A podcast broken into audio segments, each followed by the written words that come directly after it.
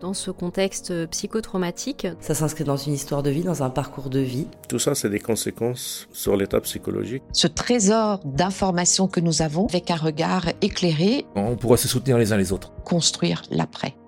Parce qu'accompagner, c'est aussi informer, la FENVAC lance une série de podcasts autour du psychotrauma.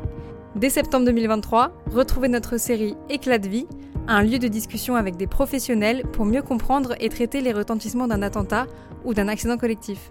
Trouver le lieu pour parler. Et la FENVAC en est un.